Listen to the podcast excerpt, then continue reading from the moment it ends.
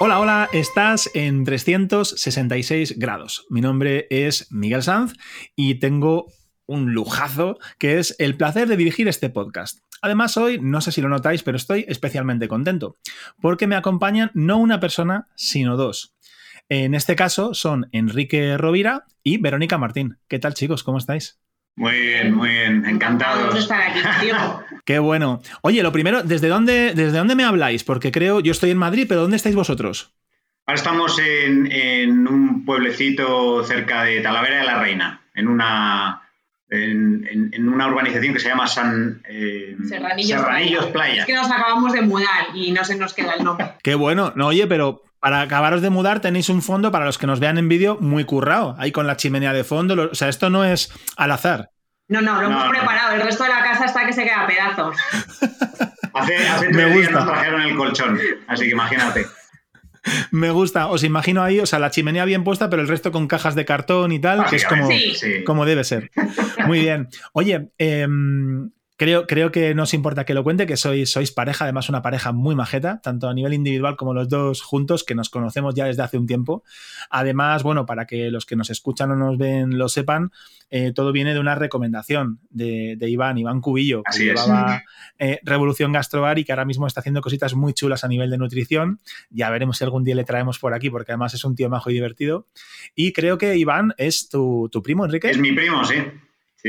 Para, tu desgracia, por si Iván nos escucha. toda la vida. Bueno, la familia no la eliges. es un genio. Además, eh, se fue muy jovencito a Londres, donde, bueno, ya te contaremos que hemos estado allí bastante tiempo y la verdad es que ha sido para nosotros, para ser el primo pequeño, es una inspiración. Totalmente, pues no me extraña. Mira, aquí hacemos un poquito de, creamos un poquito de hype para cuando venga, porque me lo pienso traer. y sí, seguro que es una inspiración no solo para vosotros, sino también para, para más gente. Oye, em, aquí hay, eh, tengo un problema, ya os lo he comentado antes de cámaras. Eh, con Enrique he podido entrar a tu LinkedIn, he cotilleado cositas para profundizar en tu camino profesional. Pero, eh, pero contigo no, contigo no he podido. Y, y, no sé, ¿por qué? O sea, ¿por qué no te he encontrado? Porque soy un misterio. me gusta. A mí me ha chivado, me ha chivado que, no está muy en las redes sociales, que no tiene perfil de LinkedIn y que si lo tiene no sabe cómo entrar, ¿correcto? Correcto. No soy amiga de redes sociales. Em, lo he intentado.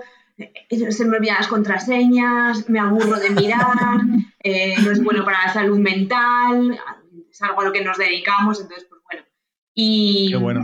Eh, y pierdo muchísimo tiempo. Cuando intento hacer cosas y tengo un perfil en LinkedIn, pero ya te digo, no sé realmente ni entrar, no sé si está actualizado o no, de vez en cuando me llega algo, no sé entrar porque no puedo leer los mensajes, es todo como un caos. Así que no, no estoy en el mundo de la red. ¿Qué pasa? Que sí que he tenido una oportunidad y es de ver eh, en tu página web una pequeña descripción sobre, bueno, pues eh, por lo menos cómo te describes y además me ha encantado, eh, porque ponía algo así como, no voy a contarlo todo, que la gente se meta en la web que era vmsdesign.com o es, Verónica, que no me acuerdo. .com vmsdesign.com. Había un apartado de, About y ponía amante de los gatos, del vino, máster del curry, que esto te da como cierto nivel ya, eh, en la entrevista por lo menos, o sea, te pone muy, muy arriba. Eh, amante del proceso de hacer pan y aprendiz de todo menos de Excel, que esto también te suma puntos. Oye, eh, cuéntame un poco, Vero, eh, a qué te dedicas y cuál ha sido tu recorrido, cómo empezaste y, cómo has llegado hasta aquí. Bueno, pues eh, es un recorrido largo y variado. yo estudié Historia del Arte en la, en la, universidad. Después nos fuimos a Londres, allí me saqué el CAP para ser profesora. y bueno, pues lo hice y me apunté a agencias de trabajo temporal y me llamaron para un trabajo en un colegio de educación especial no tenía ni idea ni de educación especial ni, de nada. Y, bueno, entré allí y empecé y, me gustó y me interesó. Y bueno, a pesar de que el primer año me lo pasé llorando porque no sabía muy bien cómo tratar con y, cómo enseñar a, a, niños muy pequeñitos de educación especial, el colegio me formó y me dio un montón de oportunidades y al final terminé dedicándome a la educación especial eh, durante 11 años. Una experiencia increíble, súper enriquecedora, eh, a la que realmente le pones todo lo que tienes. Permíteme que te pregunte esto, Vero. ¿qué es educación especial? Porque me perdona que lo diga así, pero es como una especie de eufemismo, ¿no? De especial. ¿Qué, significa, ¿no? con, qué tipo de tratos, eh, de casos tienes que tratar? Bueno, el colegio entero em, era para niños con discapacidad, otra palabra que no me gusta utilizar. Ahora sí, la diversidad funcional. El caso es que no, sabemos muy bien qué vocabulario utilizar. Eh, porque no entran dentro de la normalidad que se nos ha contado que hay a nivel de aprendizaje, cuando realmente todos somos individuos y cada uno aprende a su manera y esto tendría que estar, em, se tendría que tener mucho más en cuenta en la educación. Muy bien. En el tema de la educación especial, eh, en este colegio, em, eran niños con discapacidad de distintos tipos, em, desde síndrome de Down, autismo, eh, hiperactividad, eh, había niños que no se sabía tampoco muy bien qué es lo que tenían y estaban ahí, bueno, em, pero era un sitio encantador. Entendido. Oye, Ibero, ¿cómo pasamos de estudiar historia del arte a estar 11 años en un eh, colegio de educación especial y además... Eh, yo por lo que te conozco es por tu labor en, en, lo que tiene que ver con branding, diseño. Entonces, ¿Dónde está la conexión? Eh, digamos, ¿cuánto tiempo te ha acompañado esta parte de diseño? Ilumíname. Em, pues al cabo del tiempo de estar trabajando en educación especial, eh, me quemé, porque uno de los problemas que hay en, este sector de social en el que se trabaja con em, pues con discapacidad o, personas que requieren mucha atención, muchos cuidados, es que los cuidadores, los profesores, los profesionales, eh, no tienen muchas veces el apoyo que necesitan emocionalmente. Es duro, ¿eh? Es muy duro porque, eh, no sé, eh, si trabajas con una hoja de Excel, pues bueno, es importante, pero es una, no sé, es una hoja de Excel. O si haces pan y un día no te sale bien, pues ya está, pues no te ha salido bien. Pero aquí estás trabajando con un sector muy vulnerable. Entonces realmente lo das todo. Y mi problema fue que me quemé.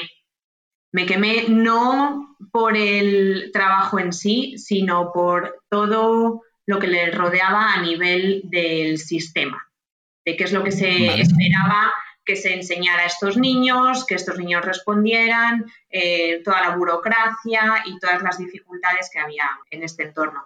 Entonces, bueno, eh, después de pasar un, tiempo muy, muy estresada y con depresión, fui al médico y el médico me, me dio unas pastillas, eh, me fui a mi casa y me leí el prospecto y esto eran antidepresivos y dije yo, pero esto no me va a solucionar el problema. O sea, igual me encuentro un poquito mejor, pero el problema lo voy a seguir teniendo. Em, así que decidí no tomarlos y buscar caminos alternativos a, a esa vía. Sí, busqué distintas cosas, di con mindfulness y con el mindfulness me di cuenta de que tenía que hacer un cambio más grande en mi vida. Entonces me puse a buscar y me puse a hacer cursos cortitos. En Londres tienes la oportunidad de hacer un montón de cursos, que son a lo mejor de tres meses, por las tardes, tal. Y entonces fui probando distintas cosas. Eh, uno de los cursos que probé, porque me interesaba, era de diseño gráfico. Así que hice un curso de tres meses, me encantó, en San Martins y luego eh, decidí hacer un curso ya que me... Bien. Profundizando. Y aprendiendo todos los programas y todo eso. Y nada, y durante un año y pico estuve ahí a piñón, trabajaba por las mañanas, por las tardes iba a la universidad, eh, me prepararon fenomenal con unos profesores increíbles y nada, al final pues terminé eh, con, con el portfolio y ya empecé el cambio de carrera. Qué bueno. Oye, hay una cosa que me parece increíble y es que llevamos como 10 minutitos. Me habías avisado de que Enrique hablaba un montón, pero eh, te, hemos dejado ahí. te hemos dejado Enrique. Porque os he oído y es una imagen que quiera transmitir. Hombre, la pregunta, la pregunta iba dirigida a mí, claro. Totalmente, no, no, totalmente. O sea, está genial, pero es que, que, sepáis, o sea, ha sido, ha sido una prueba. Eh, totalmente una prueba. Yo no hubiera aguantado, Enrique, así que eh, te agradezco tu paciencia. Venga, vamos a, vamos a ver contigo un poco, que también me da muchísima curiosidad, porque a ti, Enrique, sí te he cotilleado. claro, pero porque a mí Enrique me lo ha puesto fácil. Entonces, he estado viendo, Enrique, en tu camino, que empezabas eh, dentro de lo que es marketing, luego incluso gestión de cuentas. de ahí empezabas a hacer, he visto por ahí, director de filmación, que como está en inglés no sé qué significa música y luego, bueno, mucho que tiene que ver con departamentos de producción, vídeo y demás, que es por lo que tú y yo nos hemos conocido. Cuéntame, por favor, ese recorrido, porque además me crea mucha, no sé, como mucha curiosidad, ¿no? De, empezar por ahí. Claro, bueno, yo empecé eh, marketing, estudié en, en Madrid, en ESIC, en Pozuelo. ¿Sí? Y bueno, lo hice porque realmente no sabía muy bien qué hacer. O bueno, sabía lo que hacer, pero no tenía la confianza para hacer lo que era psicología y me metí en marketing porque era un poco, bueno, esto con, esto tienes trabajo. ¿vale? Y yo pues, me metí y tal. Nunca me llegó a emocionar, la verdad. De hecho, me el primer año sí, más interesante la teoría. Después me desencanté un poco, le vi un poco como el trasfondo de, un poco de la avaricia de los negocios y, no me gustaba. Y aparte estaba muy distraído, mi, interés estaba en pegarme fiestas, en organizar eh, raves y, pinchar música, a las cuales algunas de ellas vino, vino Vero, a esas raves. Y bueno, cuando terminé estuve trabajando un tiempo eh, para una compañía que tenía mi padre de filtros industriales, donde no, no estaba muy, muy centrado en el tema porque estaba organizando raves. Y bueno, con ese, con ese plan de, bueno, y ahora el resto de mi vida, pues ya está, nos casamos, tenemos hijos y, me cuelgo. Entonces Vero dijo, ¿y por qué no nos vamos a Londres? Y fue de, mira, esto, esto me interesa. Y, y nos fuimos, plan para un año, dos años, y allí, bueno, hemos estado 14 años allí y lo que ocurrió es que estuve trabajando en, bueno, primero haciendo sándwiches, estuvimos los dos el primer año, luego sí que entramos ya en una, eh, yo entré en una compañía donde estuve haciendo gestión de cuenta, ejecutivo de cuentas, llevando cuentas más internacionales por toda Inglaterra, por Europa, algunas por España también, y viajando mucho y todo esto, y la verdad es que iba bastante bien, pero pues tampoco, tampoco me llenaba. Y llegó un punto en el que además con la crisis del 2007, 2008, etcétera, que nos empezaron a apretar las tuercas, tanto clientes como, como jefes. Y en ese momento a mí ya dije, ¿qué hago aquí? Y una de las cosas que yo también estaba haciendo es que por las tardes organizaba cosas de, música y bueno, uno de los eventos de música que estaba haciendo, que no funcionaba, lo transformé en una sesión de cortos de cine. Hablé con el manager del sitio y le dije, oye, mira, ¿por qué no organizamos esto y tal? Y desde el primer fin de semana, todavía cuando la gente nos enviaba hasta cintas de VHS para ver los cortos, pero principalmente en, DVD, que nos las enviaban por correo y nos las veíamos y hacíamos una selección y entonces hacíamos proyección y le pedíamos que la gente viniera. Y desde el primer, la primera vez que lo hicimos, lleno. Y entonces lo estuvimos haciendo eso durante siete años. Em, y lo que al estar mirando todos estos cortos, yo decía, había gente que me enviaba auténtica cosas, o sea, decir, ¿cómo, ¿cómo me envías esto? O sea, pero es que no te lo has currado nada. Y veía luego los currículos y era gente que había estado estudiando en la carrera y demás, y dije yo, yo creo que puedo hacer esto mejor y tal. Y dije, bueno, no sé, como me interesa, voy a, voy a meterme un poquito. Y entonces me puse por las tardes también a, estudiar cine, a estudiar escritura de guiones, de, guiones de documentales y tal. Y me encantó. Sobre todo el de historia del cine, una profesora increíble, que además ya conocía a Vero. Y dije, esto lo tengo que hacer yo. Y estuve ya organizándome para, rodar un, un cortometraje y más o menos cuando lo tenía terminado dejé el curro, que me voy, voy a ser director de cine y, me lancé. Y entonces estuve durante unos ocho años, ¿no? Unos ocho años trabajando como, no director de cine, pero estuve haciendo edición, eh, grabación, lo que se llama videógrafo. Yo me iba a grabar un evento, luego lo montaba, luego la edición era mi fuerte, me di cuenta, y con la edición me pasé empecé a tocar la parte de animación, que siempre me ha encantado la, animación, eh, pero nunca ni la había considerado. Y me empecé a meter y bueno, me hice algún cursito por aquí y tal para, lanzarme un poco y a partir de ahí pues hice una carrera en animación que me llevó de nuevo a algunas compañías donde acabé llevando los departamentos de producción y de postproducción eh, con, sé, en la última tenía entre 15 y 25 personas entre productores, eh, editores, animadores. Y al final, ¿qué es lo que pasa? Pues que, dejé de, estar al pie del cañón haciendo lo que, lo que realmente me gustaba y me volví a meter un poco en las políticas de empresa, en, en gestionar a gente y me volví a dar cuenta que no me gustaba lo que estaba haciendo. El enemigo está en casa muchas veces, Enrique. claro, y el problema era que otra vez estaba teniendo muy buenos sueldos, etcétera, pero no creía en la compañía donde estaba, no creía en, en, su propósito de ser, ni en los jefes, ni en lo que yo estaba realmente haciendo. Y entonces ahí ya que habíamos empezado ya con el tema del mindfulness, y fue una época también para mí de, muchísimo estrés, eh, entonces eso fue lo que nos llevó un poco a decir, pues tenemos, algo tiene que cambiar. Pero que también estaba estresada con el tema de los primeros eh, sitios de diseño gráfico con los que estabas, también me, me propuso, es generalmente la promotora del cambio y dijo, ¿y por qué no nos vamos a viajar por el mundo a hacer una vuelta al mundo? Y dije, venga, vale, el día de mi cumpleaños de, del 1900, uy, de, de 2017, 1900. De 2017, el día de mi cumpleaños, en junio, dijo, ¿por qué no vamos? Y ese mismo noviembre nos trajimos todas las cosas a España. Eh, en diciembre organizamos el viaje y en enero de 2018 nos fuimos a viajar un año entero alrededor del mundo. ¿Pero con peques? No, no, que peques ni que nada, si no tenemos hijos. Los gatos vinieron. Ah, vale, vale. quita, quita. Claro, por si acaso, es que no, estaba seguro. Digo, ah, madre mía, me parece, ya me parece increíble yendo los dos. O sea, bueno, hay gente que, hemos, hemos, encontrado gente por ahí que se ha ido a viajar con niños. Y, sí, sí. Sí, sí, historias interesantes. Qué pasada. Oye, pues mira, ahora he hecho yo el ejercicio de aguantarme porque los dos me habéis contado cosas súper interesantes y además en algunos puntos me he sentido muy identificado. Eh, con el tema que hablabas, Vero, de, cuando habías pasado a lo mejor, no sé si llamarlo esa crisis, ¿no? Ese momento de, de bajón fuerte por todo ese estrés y demás. Eh, yo hace como 10 años así tuve una crisis de ansiedad bastante fuerte que luego me mantuvo encerrado en casa prácticamente un año y medio, dos años. Me daba miedo hasta salir y también igual me pasó que eh, pues me recetaron pastillas y, me costó, me costó tomar esa vía y decidí también tomar algunas vías alternativas, ¿no? Ayuda con psicólogos y deseché ese lado.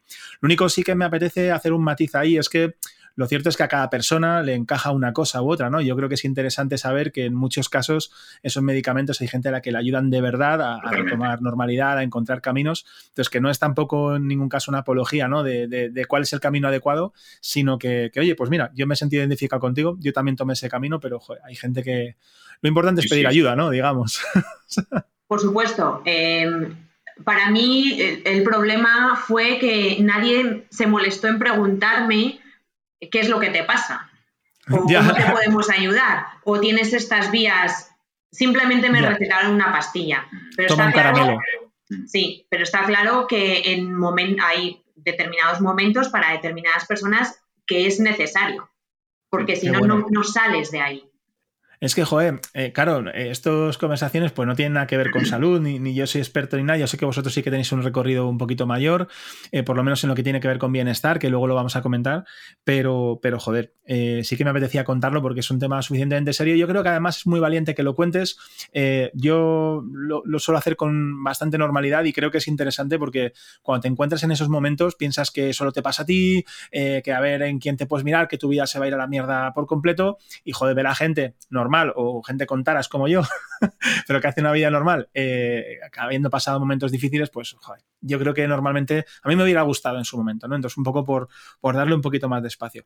Y luego eh, hay otra cosa con la que me he sentido identificado, en este caso con, con Enrique, contigo, eh, que, que, has dicho, joder, vi que la gente estaba haciendo cosas, en este caso creo que eran cortos, y al verlo dijiste, hostia, esto lo puedo hacer yo mejor, ¿no? Eso me pasó a mí con el mundo de, la venta, ¿no? También me he sentido identificado un poco con tu camino, ¿no? Eh, que al final tengo el enemigo en casa también y acabo gestionando cosas en vez de, pues, haciendo lettering o diseño, que son cosas que me gustan mucho y que al final, pues, para dirigir, por ejemplo, Bisiesto, obviamente tengo que dejar atrás o guardármelo solo para huecos em, más personales, ¿no? Entonces, bueno, me, me ha gustado mucho. También para mí ha sido en un par de momentos una motivación, ¿no? El ver que, hostia, esto, esta gente se está ganando la vida, sí, y yo podría hacerlo mejor. Me, ha gustado muchísimo.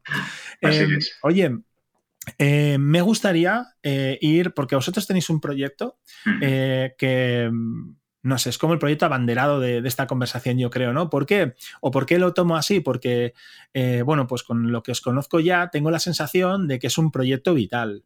Además, tal cual habéis contado cada uno vuestros recorridos, como hay varios momentos en los que todo lo que tiene que ver, pues con cuidarse a uno mismo, ¿no?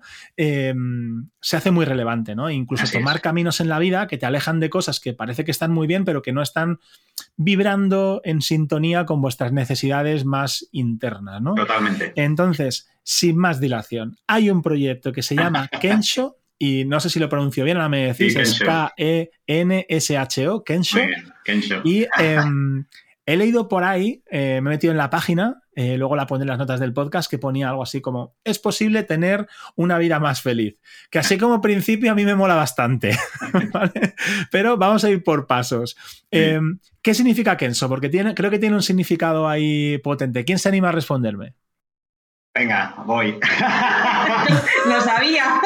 Aquí, aquí va saliendo la, verdad de cada uno. Eh, Venga. a ver, Kensho, em, que nació a raíz de, estas épocas de, estrés que tuvimos, em, viene del zen japonés y eh, tiene dos partes. Ken, que significa visión o ver, y Sho, que significa naturaleza, pero la naturaleza interna, la verdadera naturaleza de uno. Entonces, realmente es el equivalente al, aforismo griego conócete a ti mismo o conocerse a uno mismo. Es ver con claridad tu propia naturaleza. ¡Oh, qué bonito! Entonces eso yo creo que es un poco lo que nosotros nos dimos cuenta cuando todos esto teníamos todas estas dificultades por las que no sabíamos cómo salir, porque en nuestra cultura hay un gran déficit de, todas estas, eh, estas prácticas. Eh, se consideran exóticas para hippies, etcétera. Pero bueno, por suerte el mindfulness. Enrique, prácticas, ¿te refieres a prácticas de autoconocimiento? Eh, sí, y de meditación. nuestro, nuestro concepto de, ellas en aquel entonces era de, bueno, esto son cosas pues de budistas, de, de, de hindús, de cosas como un poco exóticas, lejanas. Y entonces Vero descubrió el, mindfulness y nos encantó ese, ángulo científico que tenía. A nosotros nos tira muchísimo la ciencia y de hecho es central a todo lo que, todo lo que compartimos. Buscamos bien que tenga una base científica y no que haya un estudio, porque hay estudios realmente que te confirman cualquier cosa, sino que veamos que hay un, consenso científico. Y entonces, pues nos vamos un poquito a las, a las universidades de más prestigio a nivel mundial que están estudiando estas cosas y vemos que lo que nos están contando y vemos los estudios y vemos un poquito de lo que se está hablando y eso es lo que luego compartimos a la gente. No nos gusta para nada tirar el rollo de te vamos a hacer feliz y es de bueno o no, ¿sabes? Aquí tenemos... Lo que tenemos son unas prácticas que nos gusta mucho la universalidad de las prácticas que compartimos. Es decir, del mismo modo que hoy en día nadie eh, duda que si tú haces deporte te vas a encontrar mejor físicamente, pues si haces una serie de prácticas con tu mente, vas a estar mejor en tu mente. ¿Y cuáles son? Pues las que te ayudan a hacer una gestión de tus pensamientos, de tus emociones, de las sensaciones físicas que estás teniendo, de poder estar más presente, que te ayuda a gestionar todo eso, porque realmente vivimos un poco zarandeados por, todas esas cosas que, que tenemos diario. Pero bueno, para entrar un poco de, dónde viene el, proyecto, eh, lo que nos dimos cuenta es que nos había ayudado tanto y nos ha ayudado a dar unos cambios y a hacer unas, unas cosas en nuestra vida que nunca hubiéramos pensado antes.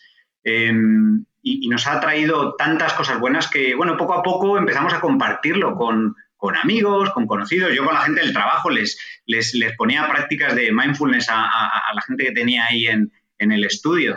Y bueno, nos dimos cuenta que nos encantaba compartir esto y bueno, pues seguimos formándonos y en el viaje alrededor del mundo estuvimos en varios retiros, en, centros chamánicos, o sea, probamos de todo.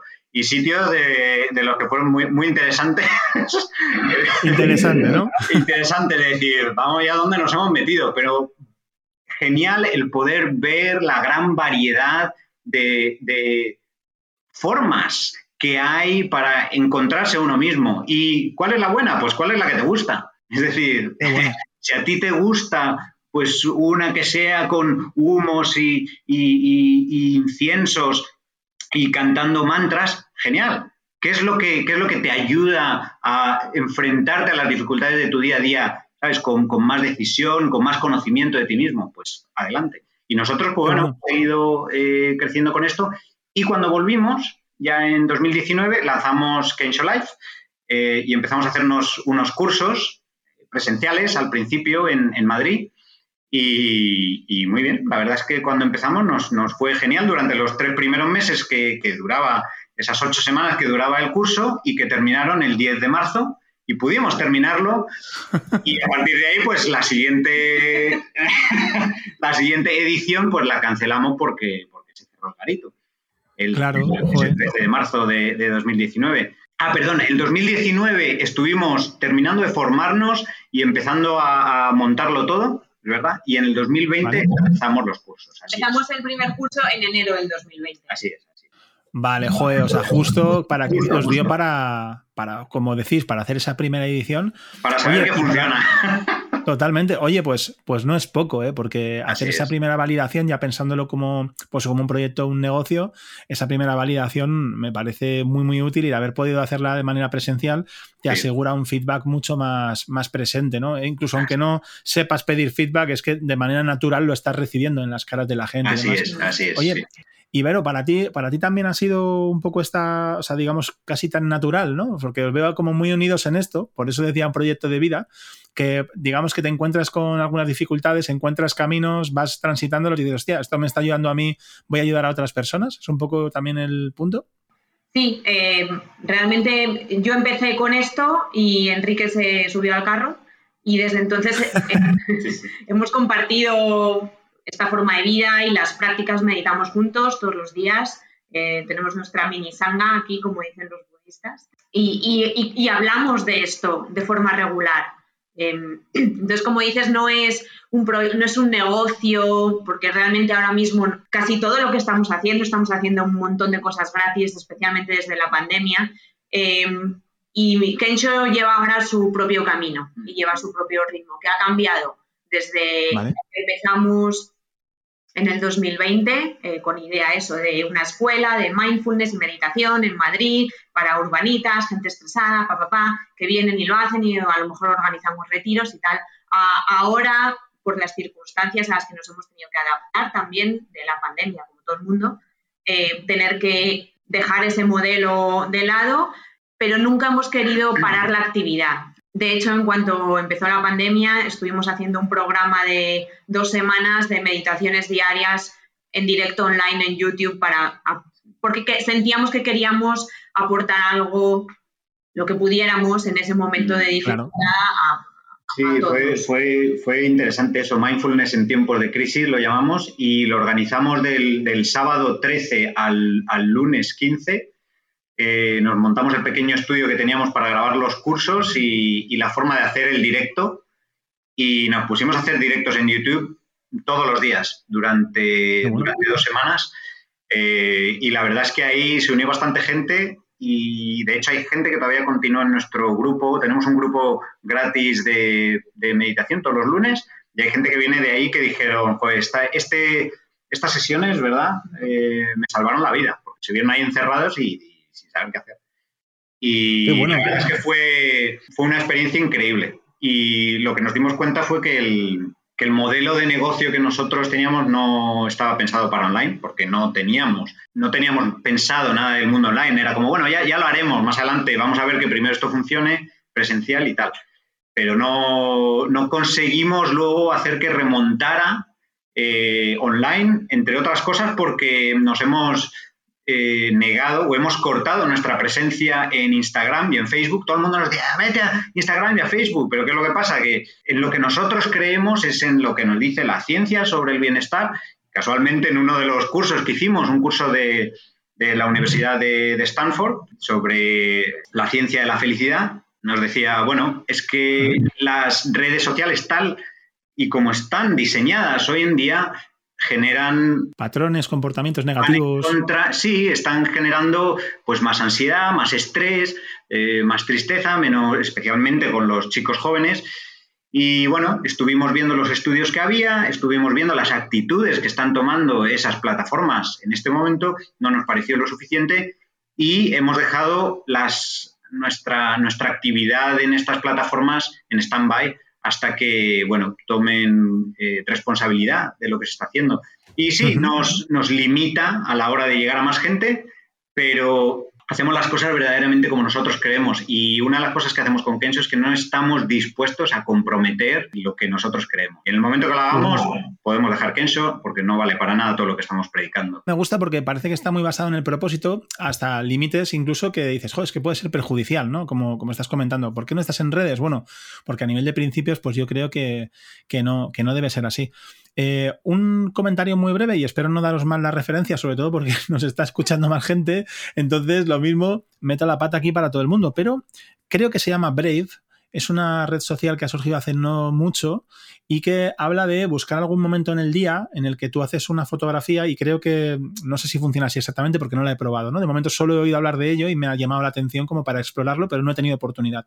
Sacas una fotografía en la que sale qué está ocurriendo delante y detrás de la cámara. O sea, es como si utilizas el móvil las dos cámaras y la idea es mostrar lo que estás haciendo en ese momento. No tiene filtros, eh, no tiene, digamos, herramientas para disfrazar la realidad. Es algo como muy ah. real, ¿no? Y entonces está teniendo un impacto muy potente y es como que te lo programas para ciertos momentos del día. Entonces, bueno, de repente la meditación a veces también va programada a ciertos momentos del día. También habla de aceptarse como uno es bueno, ostras, que de repente acaba de entrar aquí en el mercado la, red social en la que podéis estar con tranquilidad sabiendo que estáis aportando algo sin destruir vuestros principios, ¿no? Pero no lo sé, eh, parece que estoy haciendo promo y no la conozco, o sea que la miraremos. por delante. nos, gusta, nos gusta apoyar las redes sociales que favorecen el, crecimiento y el beneficio verdadero de, los seres humanos y de la comunidad en general.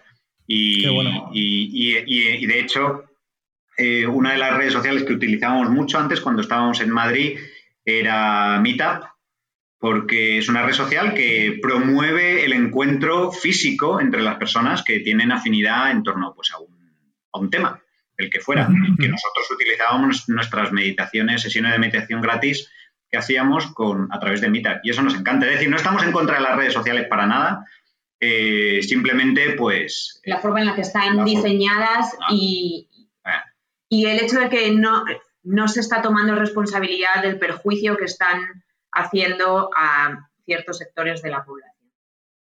Es, un, es todo un melón, además es un melón abierto a nivel social, que yo creo que se está comentando en muchos foros, de muchas maneras.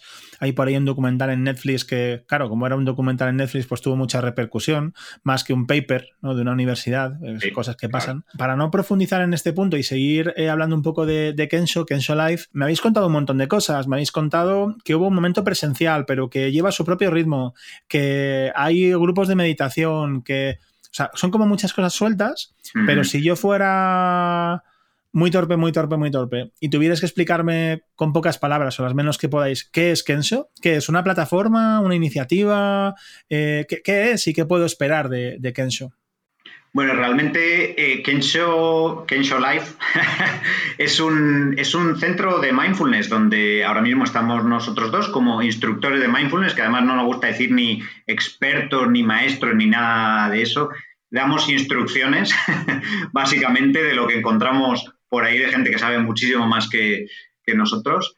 Em, sobre mindfulness, eh, meditación, inteligencia emocional y neurociencia. Y ahora mismo, en el estado en el que está, eh, damos todos los lunes una sesión de, mindfulness online de 7 y media a 8 y media, donde se puede apuntar quien quiera. Y luego tenemos meditaciones gratis, charlas gratis, cursos gratis y cursos pagados que se pueden hacer todos desde nuestra página, las charlas y meditaciones desde YouTube, desde Spotify. Y ahí estamos en este momento. Eh, que se mantiene un poquito en stand-by, en el sentido en el que necesitamos vivir de algo y eh, lo estamos haciendo a través del diseño gráfico y de la animación digital que nos encantan y a lo cual encontramos también mucho sentido en nuestra vida. Kensho Live va a seguir creciendo de una forma orgánica, donde le vamos dedicando nuestro, nuestro tiempo, además sin una presión ahora mismo de tener que hacer mucho dinero, lo cual nos trae algo de estrés a la hora de cómo nos vendemos, de cómo conseguimos las cosas y obviamente ahora estamos centrados en simplemente transmitir aquello que pensamos que es lo más útil para la gente y que es lo que nos más, más nos llena en nuestra vida en este momento, el poder ofrecer tantas cosas gratis. Y iremos incrementando el, el tipo de cursos que ofrecemos y en la casa nueva queremos abrir un pequeño centrito. un espacio donde pueda venir la gente a hacer retiros, a hacer meditaciones, etc. Tenemos, Qué bueno, chicos. planes para el futuro. Lo que pasa es que, claro, todo lleva tiempo y ahora mismo lo tenemos limitado. Entonces, es un tema de ver a qué le vamos dando prioridad dentro del proyecto. Ahora mismo la prioridad es ofrecer cosas gratis eh, a la comunidad, porque para mí, desde que quitamos la presión de tener que vender los cursos y todo, para mí estoy encantada. Porque me pongo, lo hago y lo hago de verdad sin ninguna presión, sin ninguna aspiración que, monetaria, simplemente por el hecho de decir, este tema es interesante, a mí me ha venido bien y lo quiero compartir con la gente. Y con eso contentos. Pero tenemos ideas de para el futuro hacer un montón de Claro. A ver, es lógico verlo porque al fin y al cabo todo este aporta, toda esta aportación tiene un valor en el tiempo que tú dedicas, ¿no? Que vosotros dedicáis. Entonces, sí que entiendo que eh, por una parte, bueno, aquí me meto aquí como eh, a dar mi opinión, ¿no? Entiendo que por un lado, eh, quitarte esa presión de la pasta viene muy bien, pero por otro lado, no ganar pasta con esto también tiene una presión por el otro lado, ¿no? Entonces, no sé, pero ¿cómo, ¿cómo, llevas eso? ¿Cómo llevas esa, esa, dicotomía? Porque al final lo es. Entiendo que ahora estáis en un momento como de, vale, hemos decidido esto y estamos cómodos aquí, o ya tenéis muy claro que los cursos poco a poco os irán dando más ingresos. ¿Hay como una especie de plan o no? Ahora mismo hay más ideas que plan. Eh, porque hemos pasado, bueno, hemos estado un montón de meses o un año y medio así, moviéndonos de un sitio para otro, de nómadas digitales, buscando un sitio estable donde estar, y ahora por fin lo hemos encontrado, ya por fin nos hemos asentado. Y eso también es importante a la hora de decidir cuál es el próximo paso, porque cuando tu próximo paso es no sé dónde voy a vivir dentro de tres meses, es muy complicado hacer un plan de negocio.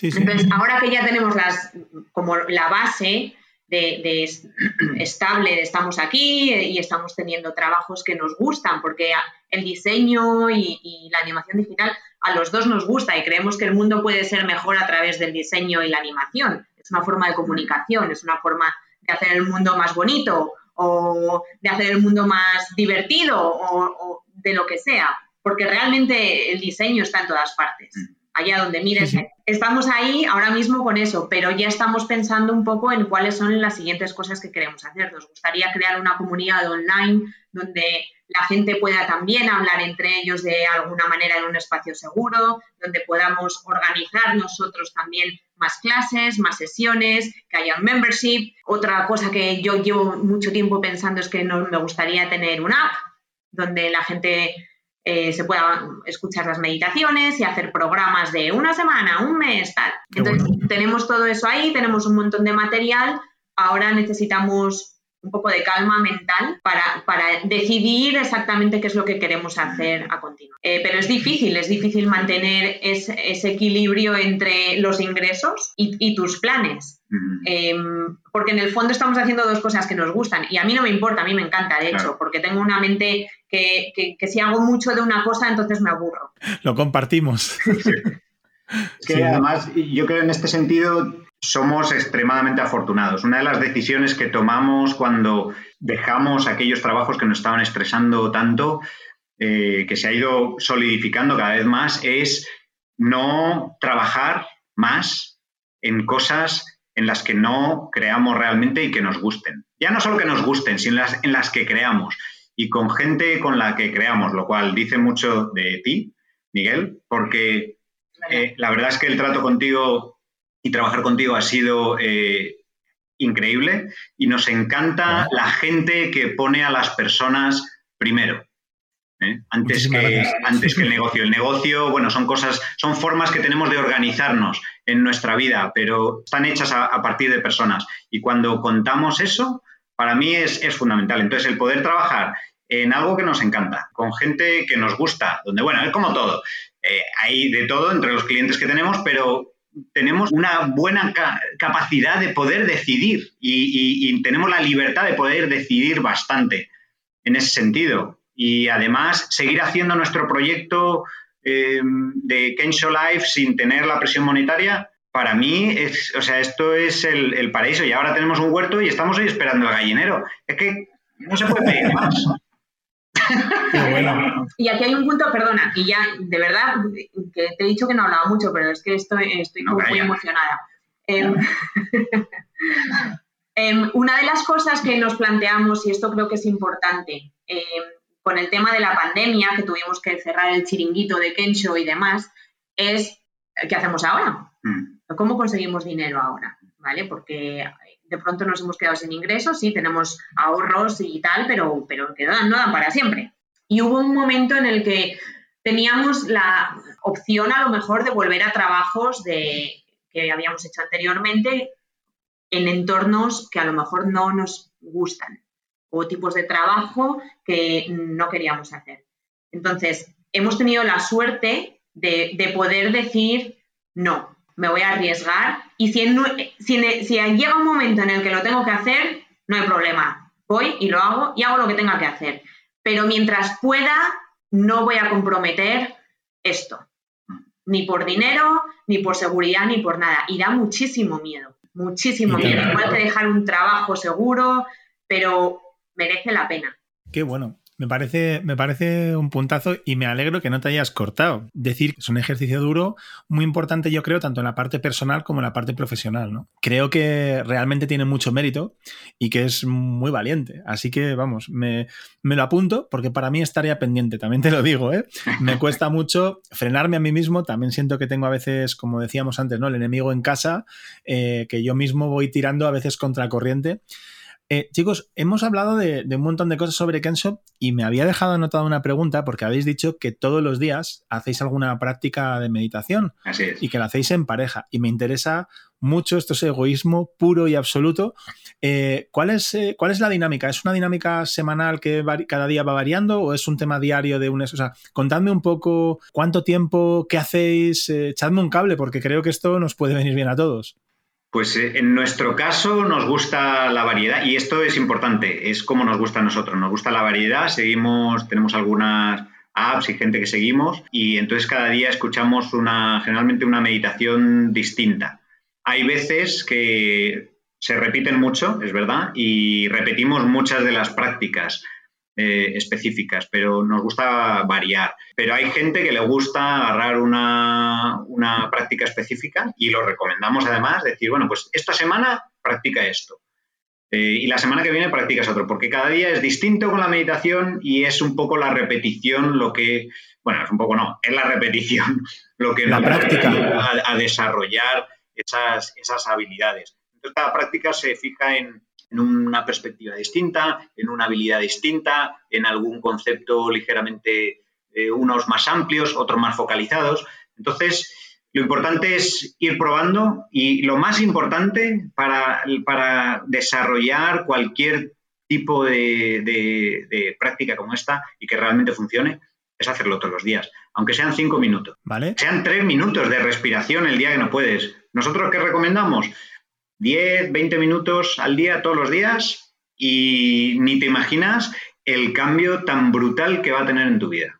O sea, vas a tener una transformación y no es ya porque lo diga yo, no, es que te estoy vendiendo la moto, no, es que esto está ya no estudiado, está hiperestudiado a nivel neurológico los cambios que tenemos en nuestra mente y que luego los notas. Alguien que realmente empieza y hace estas cosas rápidamente la primera, la segunda semana está diciendo, joder, me voy dando cuenta más de esto, me voy dando cuenta más de cómo respiro durante el día, me voy dando cuenta cuando me estoy estresando de cómo siento el estrés. Hay gente que no sabe cómo se siente el estrés y están atacados por ahí y no saben qué, qué, tienen. Ah, presión en el pecho, coño, pues eso, céntrate en esas cositas.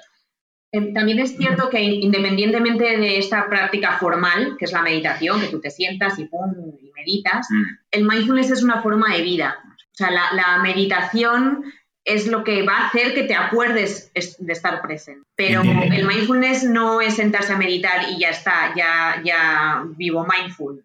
El mindfulness es una, forma, es una forma de vida, es cuando te tomas un café, es cuando sabes tomarte un respiro y descansar, es cuando ves que estás haciendo las cosas muy rápido, es cuando estás sintiendo una emoción y ves que te está sobrepasando y eres capaz de volver. Eh, son prácticas también hacia los demás, no es ya solamente hacia uno mismo, que, está muy bien, nos tenemos que cuidar mucho. Un momento, que estoy hablando yo. que creo que os pasáis sacando el dedo. Algo que dijo Miguel, ahora lo digo. Es también hacia los demás, es cómo yo con mi práctica puedo hacer que los demás también estén mejor. Y ahí va desde prácticas de gratitud a prácticas de actos de bondad, estar pendiente de cómo otras personas se sienten, empatizar. Es una forma de vida, no es solamente me siento 20 minutos todos los días, que está fenomenal y hay que hacerlo, pero eh, va más allá. Lo que quería decir, Miguel, es que en uno de tus podcasts mencionaste a Thich que es... Eh, Espera, perdóname, que tú lo has pronunciado bien. Lo he practicado muchas veces, pero porque he escuchado muchos podcasts y mucha gente ha dicho, ¿se pronuncia así? Vale, venga.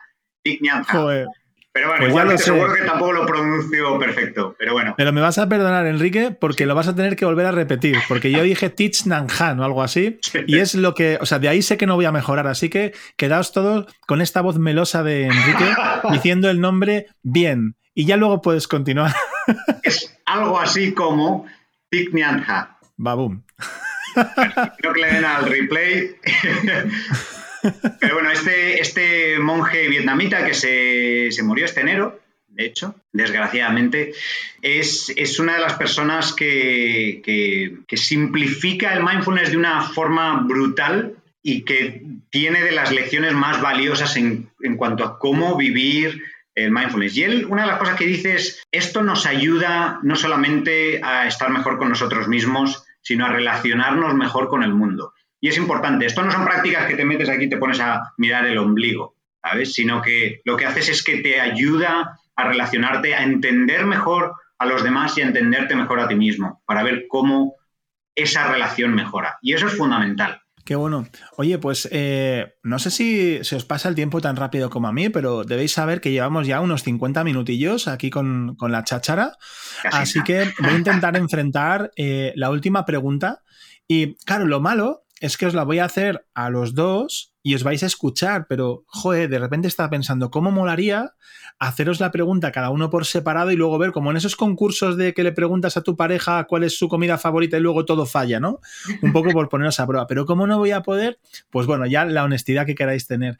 Pero, ¿cómo ves Kenso en el futuro? De aquí, yo qué sé, tres, cinco años, por ejemplo. Pues lo veo con una comunidad más grande y más sólida.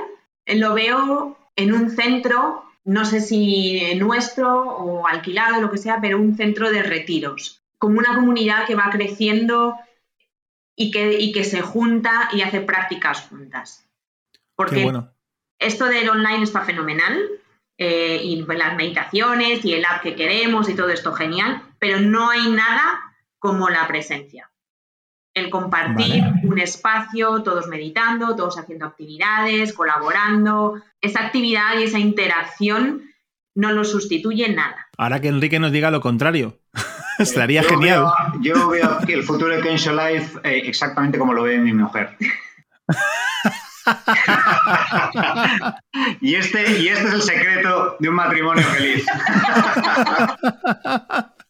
Me parece bien que por, primera vez creo que estáis de acuerdo de verdad en que este es el secreto. Pero es verdad, en el fondo lo, veo igual y, no es porque ni por hacer la pelota ni nada. ¿Sabes lo que pasa? Que estamos constantemente hablando de, de qué son las cosas que hacemos, del, futuro, de la hora, de las cosas que aprendemos. Estamos siempre involucrados en Kensho de alguna manera o de otra. Entonces, esto está ya como un poco trilladito y la visión que tenemos la vamos perfilando entre lo que opina uno, lo que opina el otro y estamos muy, muy de la mano en, cómo vemos el futuro. Y yo la verdad es que lo veo exactamente igual y estoy totalmente de acuerdo. Eh, la, presencia física es, es esencial y no hay nada ahora mismo que la, que la reemplace. Qué bueno. Jo, pues qué guay que estéis de acuerdo. Eh, hoy podéis cenar juntos y dormir en la misma cama. Eh, de, momento no, de momento, de momento el podcast no ha acabado. Oye, pues eh, ahora nos vamos a ir a, un bloquecito final que, tenemos siempre con algunas preguntas rápidas, pero antes de ello me había dejado apuntadas dos cosas, no querido interrumpiros, pero sí que me apetece contarlo. Lo primero, eh, Enrique, me has dado las gracias antes y, gracias a vosotros, que el placer es mutuo, es un gustazo compartir cositas y como, como hablamos también, propósito, visión, ¿no?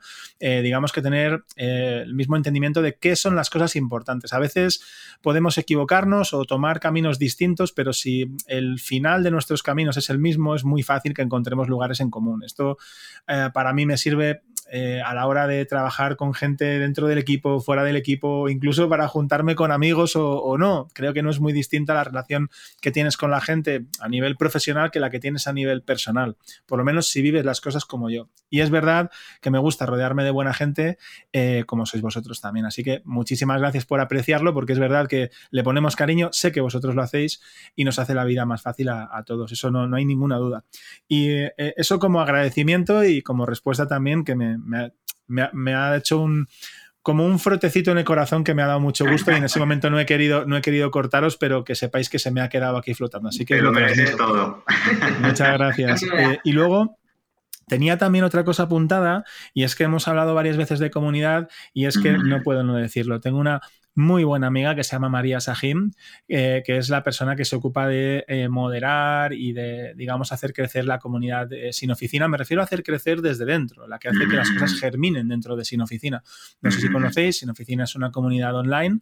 Eh, os animo a que le, echéis un vistazo. Yo dentro de poco me voy a convertir casi en sponsor ya, por lo que, pero vamos, lo hago de corazón, tampoco es que tenga ningún acuerdo ni nada, es que estoy allí, aprendo muchas cosas, hay mucha gente interesante, hay dinámicas muy chulas y eso ocurre porque hay una persona como María creando este entorno en el que se facilita esto. Y María hace poquito ha sacado un curso que se llama Community Builder entonces, os animo, esto os lo diría a nivel personal, pero como estamos hablando aquí con público, pues lo cuento también y así más gente que se entera.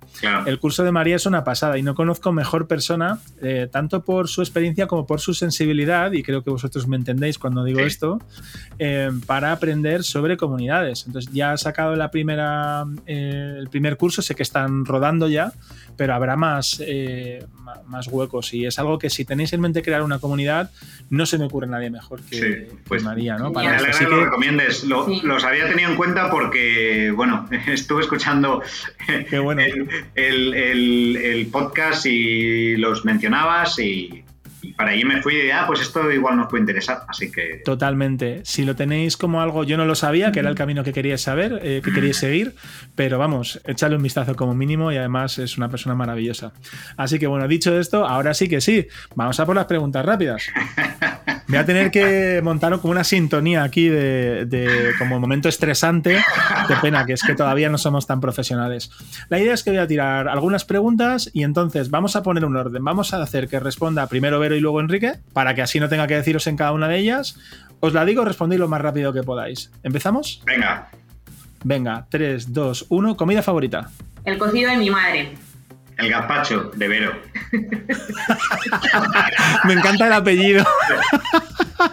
Podríamos hacer muchos comentarios sobre esta pregunta y las coletillas. Pero vamos, tenéis una medalla los dos a una buena respuesta. Hobbies favoritos. Ahora la jardinería. Muchos. La lectura, la batería, que la tengo que retomar porque está por ahí, pero la batería. Qué bueno. Eh, en ese coincidimos también. Yo soy un, cafre, pero me encanta. Yo también. Eh, soy lo que increíblemente malo, pero sí, me encanta. también, también coincidimos en eso. bueno, ¿qué es lo que más te gusta de la gente? El sentido del humor. Bueno, la he quitado. Bueno, puede ser la misma. El, sentido del humor. La amabilidad.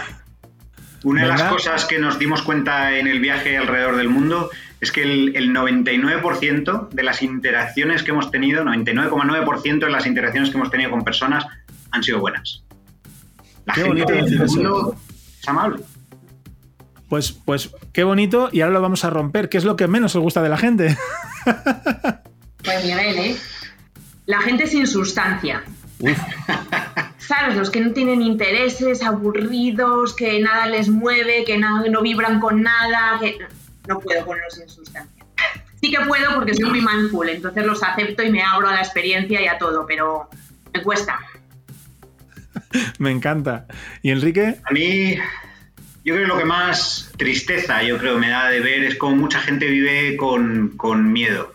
Y hablo del miedo en términos general, de cómo eh, el, miedo es lo que hace que la gente haga cosas malas, tanto para ellos mismos como para, como para los demás. Y lo veo casi como una epidemia. Eh, gente que tiene... Yo creo que, todo el mundo, y esto, lo que te decía antes de cosas universales, todo el mundo quiere ser feliz. y todo el mundo trata de la mejor manera que puede de estar contento en la vida, satisfecho y, feliz. El problema es que el camino que se toma muchas veces para eso, pues a veces está confundido. Totalmente. Como pregunta rápida nos está quedando regular, ¿eh, Enrique. Las preguntas rápidas. Un lugar para visitar. Solo uno. Claro. Venga, Uyuni. ¿Y eso dónde está? Uyuni es el altiplano boliviano donde está el salar y es increíble. Tocas el cielo. Increíble. Qué fuerte.